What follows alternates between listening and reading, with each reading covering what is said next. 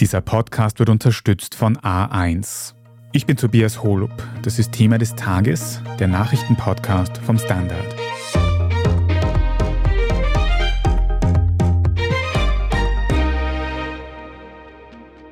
An der Grenze zum Gazastreifen bringt sich die israelische Armee weiter in Stellung.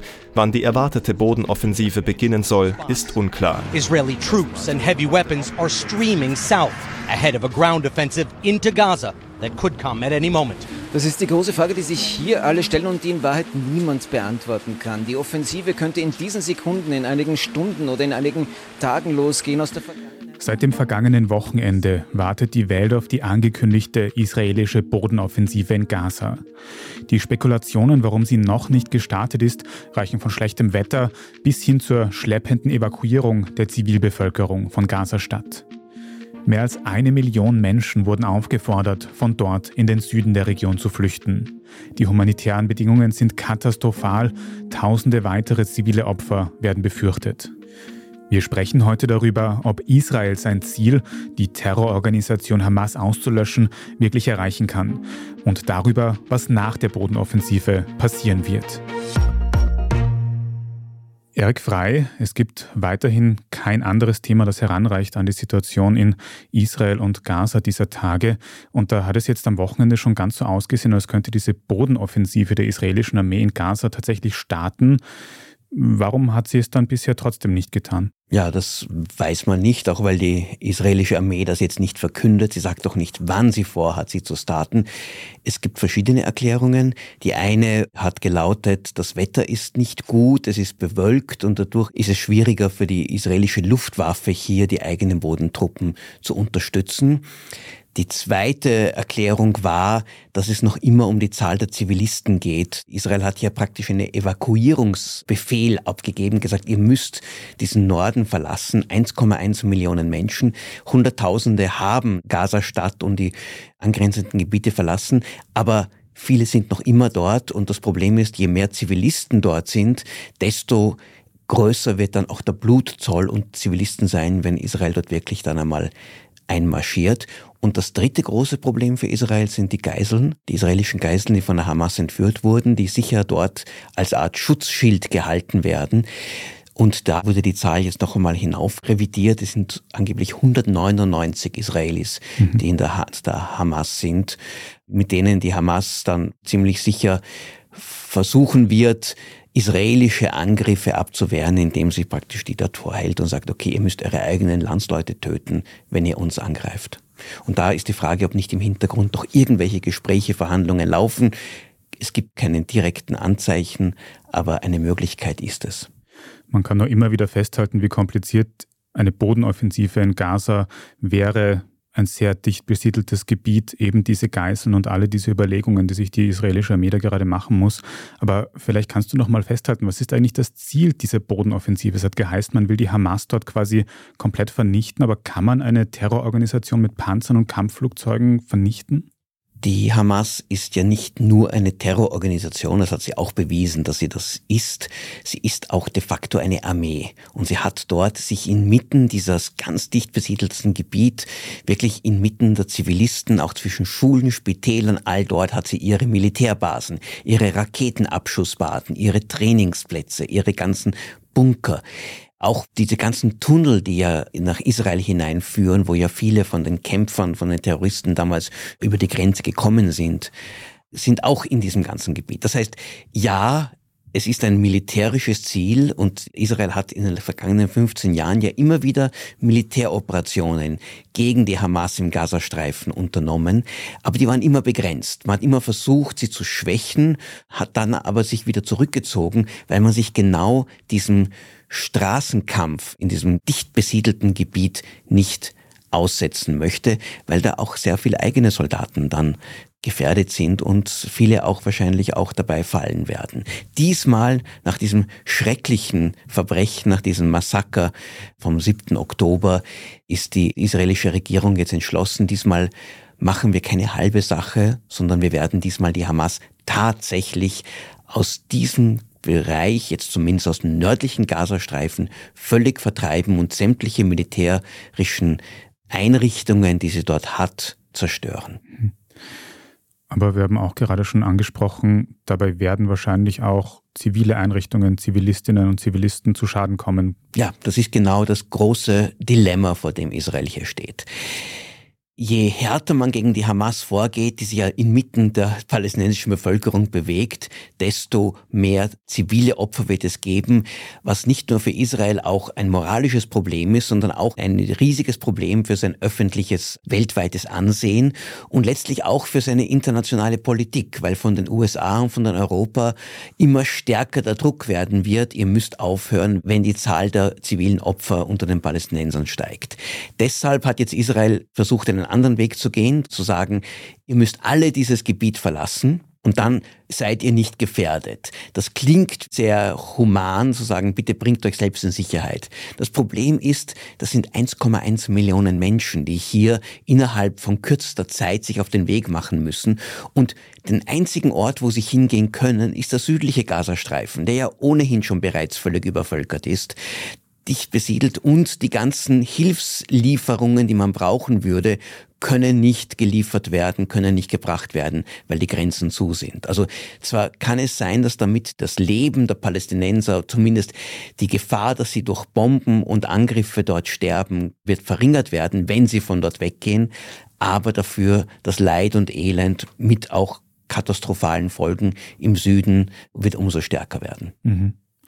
Man hört ja dort jetzt schon sehr schlimme Berichte von den Menschen, die eben in den Süden von Gaza flüchten müssen, dass die humanitären Bedingungen da extrem schlecht sind, dass es keinen Strom gibt, kein Wasser, dass die Krankenhäuser zum Erliegen kommen.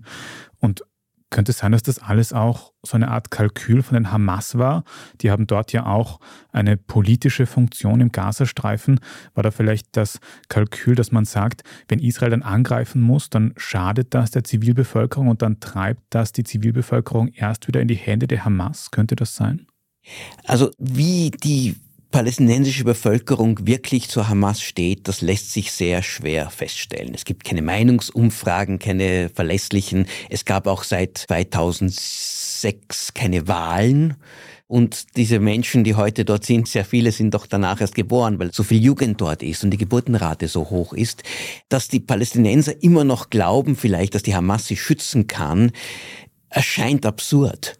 Weil es ja genau nicht die Israelis waren, die diesen Konflikt jetzt begonnen haben, sondern die Hamas, indem sie über die Grenze ging und 1300 und mehr Israelis brutal abgeschlachtet haben, im absoluten Wissen, dass Israel zurückschlägt. Was genau die Vorstellung der Hamas ist, wie sie daraus politisches Kapital schlagen wollen, ist unklar. Vielleicht haben sie auch einfach nur gedacht, es gibt ja nicht nur den Gazastreifen, es gibt auch das Westjordanland, wo ja noch einmal deutlich mehr Palästinenser leben. Und der Gedanke ist, wenn wir praktisch zeigen, wie sehr wir die Israelis hier ihnen die Schwäche Israels vorführen können, desto mehr werden wir zu Helden und desto schwächer wird die Fatah, das ist die moderatere palästinensische Partei, die die Autonomiebehörde im Westjordanland bestimmt. Aber dass sich die Bevölkerung im Gazastreifen jetzt wirklich von der Hamas abwendet, wenn die weiterhin eine politische Rolle spielt, ist nicht zu erwarten. Solange die Hamas etwas zu sagen hat, kann sie auch jeden Dissens unterdrücken, kann sie auch diese Indoktrination, die sie seit Jahren betreibt, auch fortführen. Und die Verzweiflung über israelische Militärschläge, über das Elend, das dadurch auch verursacht wird, tut sehr wohl auch die Radikalisierung vorantreiben. Und es kann gut sein, dass am Ende vielleicht weniger die Hamas, aber auch andere radikale Kräfte wie der islamische Dschihad noch als politische Gewinner aussteigen. Mhm. Hätte denn die israelische Armee oder hätte Israel irgendeine Alternative in der aktuellen Situation zu so einer Bodenoffensive in Gaza? Die Alternative wäre das zu tun, was man in den vergangenen 15 Jahren immer wieder gemacht hat, nämlich einen begrenzten Schlag, der auch zivile Opfer verursacht, der auch weltweite Empörung und Demonstrationen auslöst, auch das eigene Militär nicht auf diese Weise gefährdet, wie es jetzt der Fall ist. Allerdings nach dem Massaker der Hamas ist der Entschluss, nein, das reicht nicht mehr. Wir müssen damit jetzt endgültig Schluss machen. Wir können nicht mit dieser Terrororganisation, mit diesen radikalen aus israelischer Sicht völlig unmenschlichen Milizen, die noch dazu schwer bewaffnet sind, damit leben. Das heißt, aus israelischer Sicht gibt es keine Alternative, als jetzt mit einer Bodenoffensive die Hamas endgültig zu besiegen. Aber wie das genau gelingen kann, beziehungsweise was dann danach, nach diesem erwünschten militärischen Erfolg, was danach kommen wird, das wissen wahrscheinlich auch die Strategen in Israel nicht.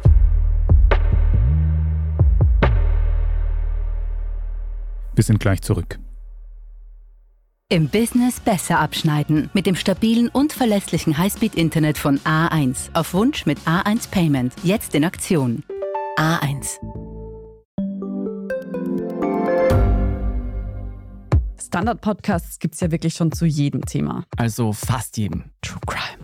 Thema des Tages. Lohnt sich das? Inside Austria. Serienreif. Besser Leben. Rätsel der Wissenschaft. Edition Zukunft. Und, und, und. Aber nicht jeder hat die Zeit, das alles zu hören. Und manchmal möchte man sich einfach nur ein paar Minuten beschallen lassen. Ich bin Scholt Wilhelm. Und ich bin Margit Ehrenhöfer. Ab sofort bringen wir auch Highlights unserer Podcasts. Für zwischendurch, wenn mal weniger Zeit ist. Diese kurzen Ausschnitte nennen wir Shorts. So wie eine kurze Hose. Oder eine kurze Geschichte. Okay.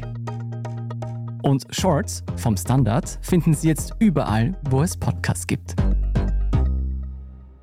Erik, jetzt hast du schon angesprochen, es wird eine Bodenoffensive vermutlich geben, um die Hamas militärisch auszulöschen. Aber welche Optionen stehen denn im Raum, wie es danach weitergehen könnte? Übernimmt dann Israel die Kontrolle im Gazastreifen?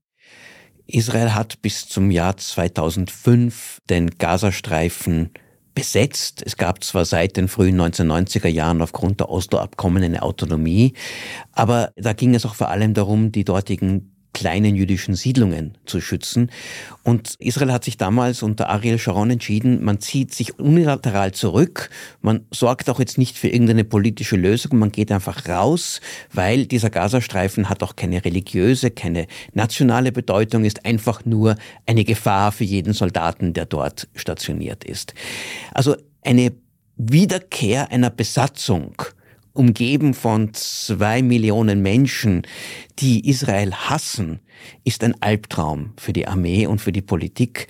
Aber ohne Wiederbesatzung wiederum hat man keinerlei Möglichkeit, ein Wiedererstarken von der Hamas oder anderen radikalen, aggressiven, brutalsten Gruppen zu verhindern. Die dritte Möglichkeit ist das, was auch im Raum steht, dass man diesen Gazastreifen möglicherweise die Bevölkerung, wenn sie einmal rausgegangen ist, wenn sie geflüchtet ist, nicht oder nur in kleinerem Umfang überhaupt zurückkehren lässt, damit man dieses Gebiet kontrollieren kann, auch weil ja sehr viele Häuser zerstört sein würden. Aber auch das ist keine Lösung, weil wohin sollen diese Menschen hingehen?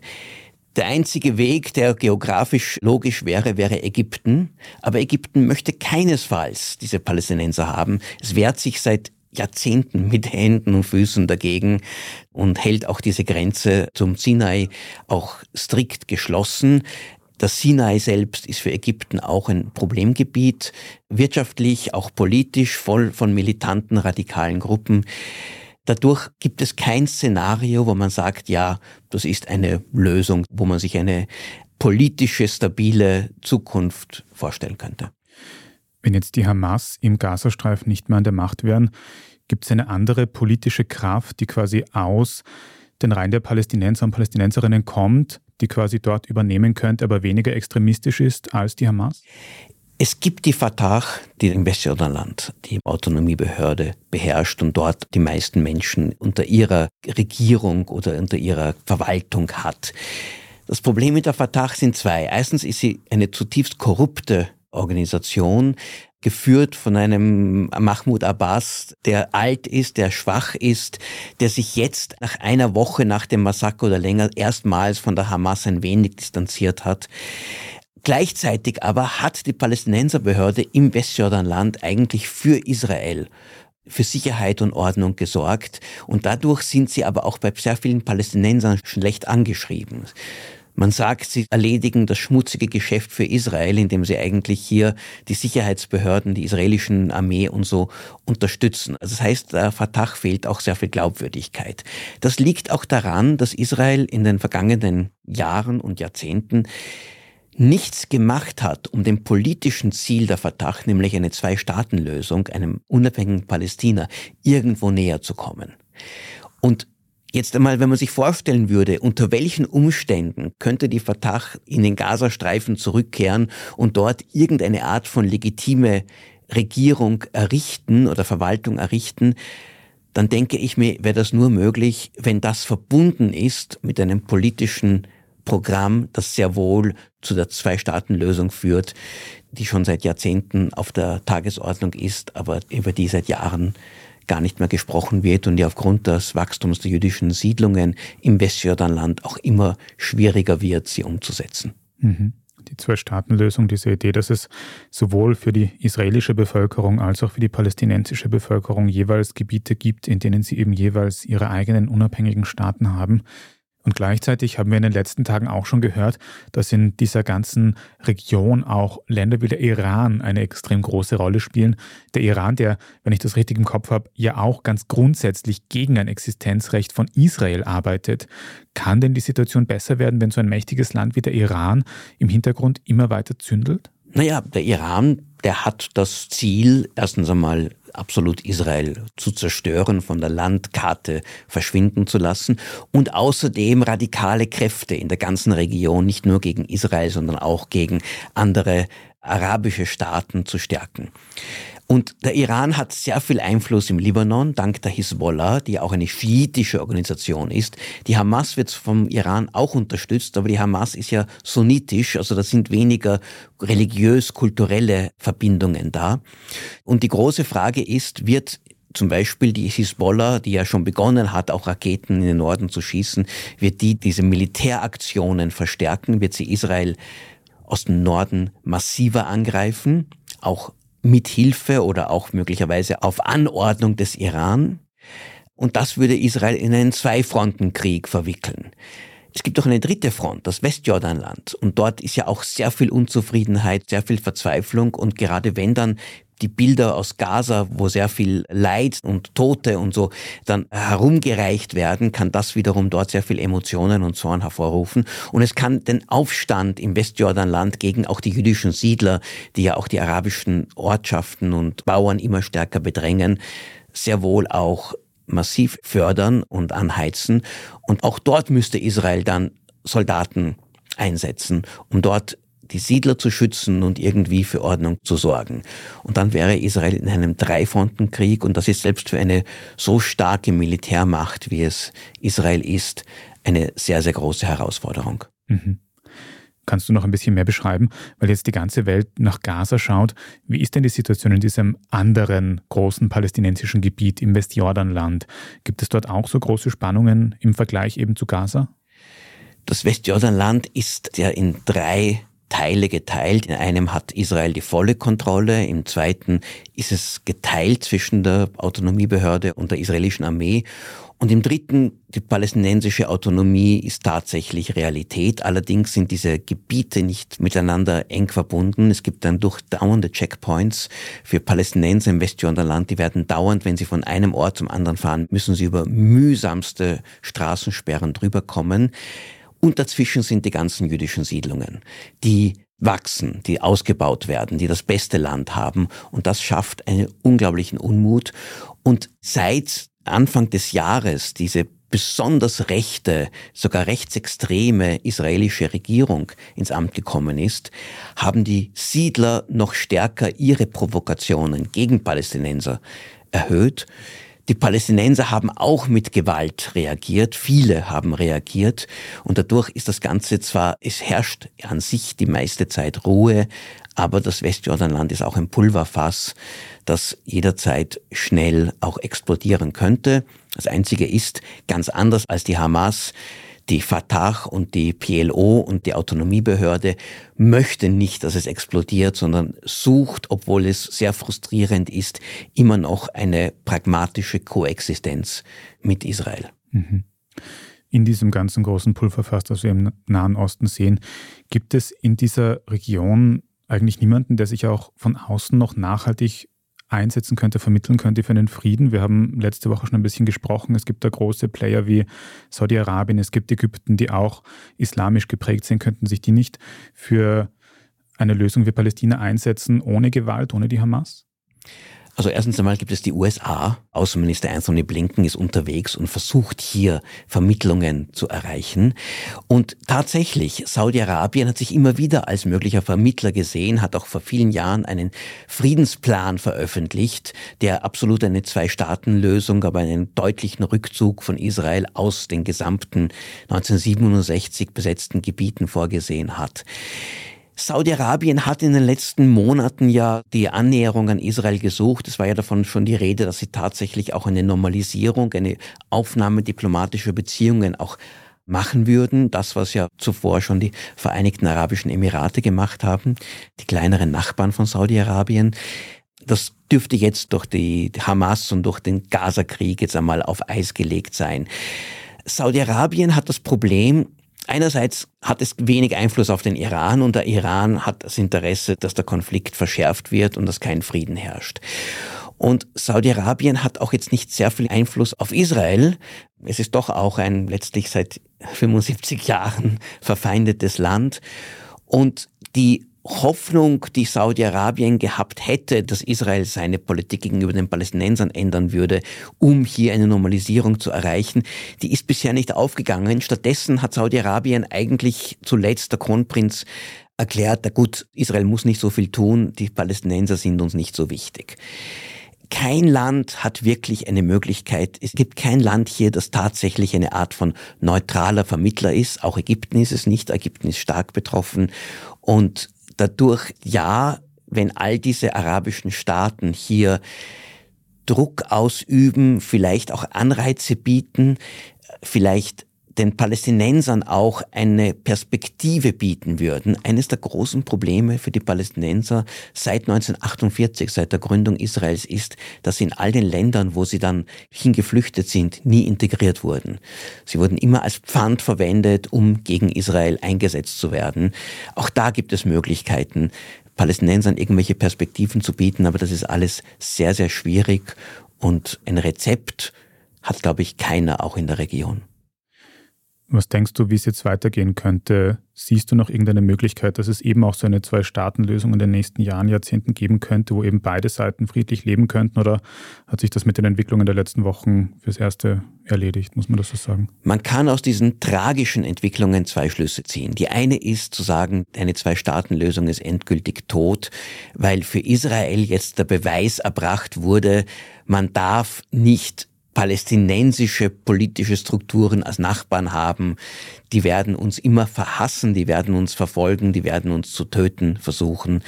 Wir dürfen keinesfalls im Westjordanland das zulassen, was im Gazastreifen es gab oder gibt, eine tatsächlich autonome, von Israel nicht kontrollierte politische Einheit. Die andere Schlussfolgerung aber lautet, Israel hat möglicherweise erkannt, dass man das Palästinenserproblem nicht einfrieren kann. Nicht einfach sagen kann, okay, Gaza wird ruhig gehalten, indem halt gelegentlich müssen wir was tun, aber die Hamas kann eingedämmt werden. Und im Westjordanland können wir ruhig mit der Fortsetzung unserer Siedlungspolitik und unserer Ausbreitung der jüdischen Einflusses und damit einer schleichenden Annexion fortsetzen. Das war letztlich das Programm der letzten Regierung und es war das Programm all derer, die keine Kompromisse, keine territorialen Kompromisse eingehen wollen und den Palästinensern keinen eigenen Staat gönnen wollen. Und diese Strategie wurde durch die Hamas eigentlich bewiesen, dass sie Israel nicht das geben kann, was Israel am meisten braucht, und das ist Sicherheit. Und da die Palästinenser nicht vom Erdboden verschwinden werden, auch wenn es sich manche in Israel wünschen würden, übrigens genauso wie umgekehrt, auch für die Palästinenser ist das der große Wunsch, wir wachen eines Morgens auf und Israel ist nicht mehr da, könnte vielleicht doch längerfristig endlich wieder eine Bereitschaft entstehen zu sagen, okay, wir müssen Kompromisse eingehen, schmerzhafte Kompromisse. Das heißt, wir müssen dieses Land, das ohnehin klein und schmal ist, noch einmal teilen, auch wenn das riesige Probleme schafft, auch wenn es Sicherheitsfragen aufwirft. Aber der andere Weg, der bisher gegangen ist, hat für Israel auch nicht das gebracht, was sich Israel unbedingt braucht und wünscht.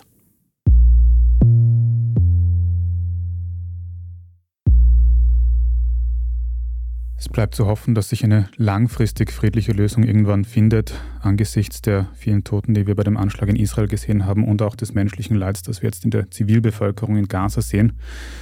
Vielen Dank mal wieder dir für die Analyse heute, Erik Frei. Sehr gerne.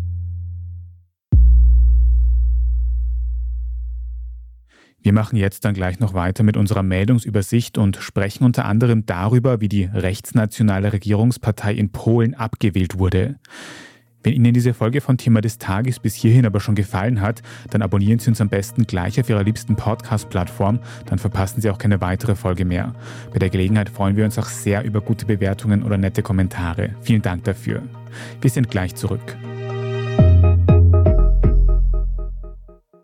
Im Business besser abschneiden. Mit dem stabilen und verlässlichen Highspeed-Internet von A1. Auf Wunsch mit A1 Payment. Jetzt in Aktion. A1.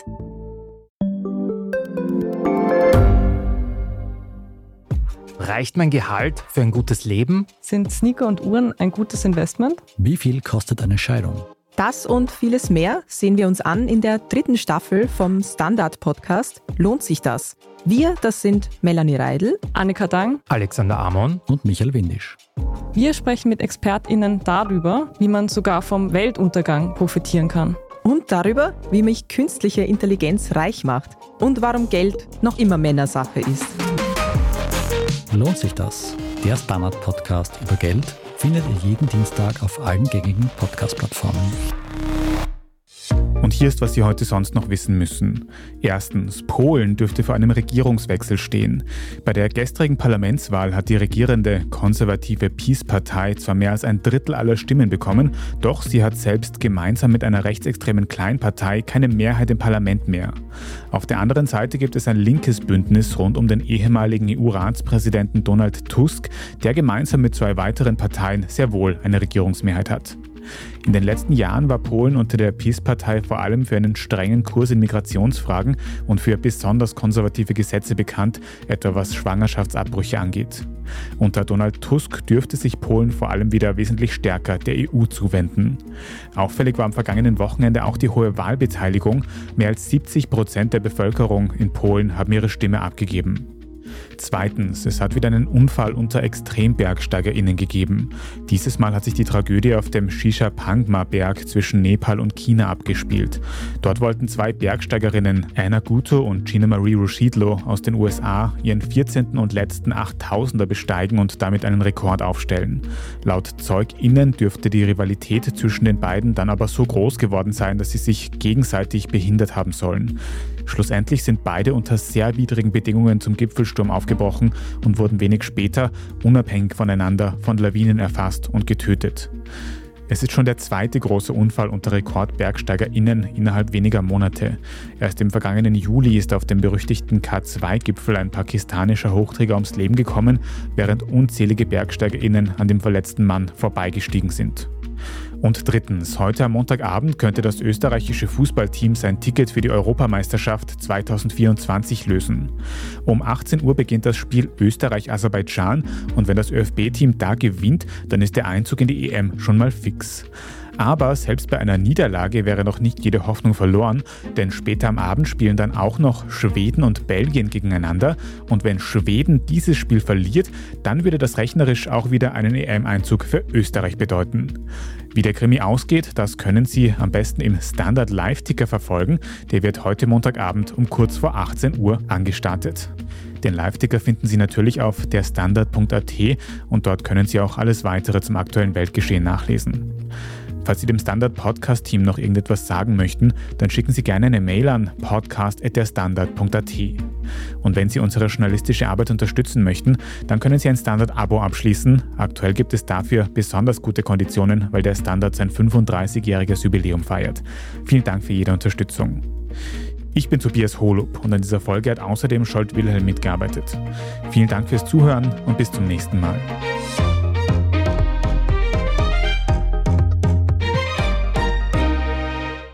Im Business besser abschneiden. Mit dem stabilen und verlässlichen Highspeed-Internet von A1. Auf Wunsch mit A1 Payment. Jetzt in Aktion. A1.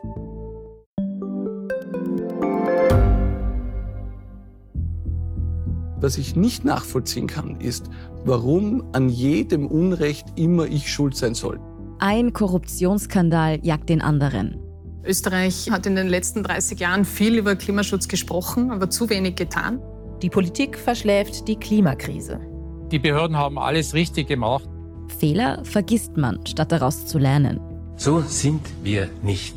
So ist Österreich einfach nicht. Aber wie ist Österreich dann?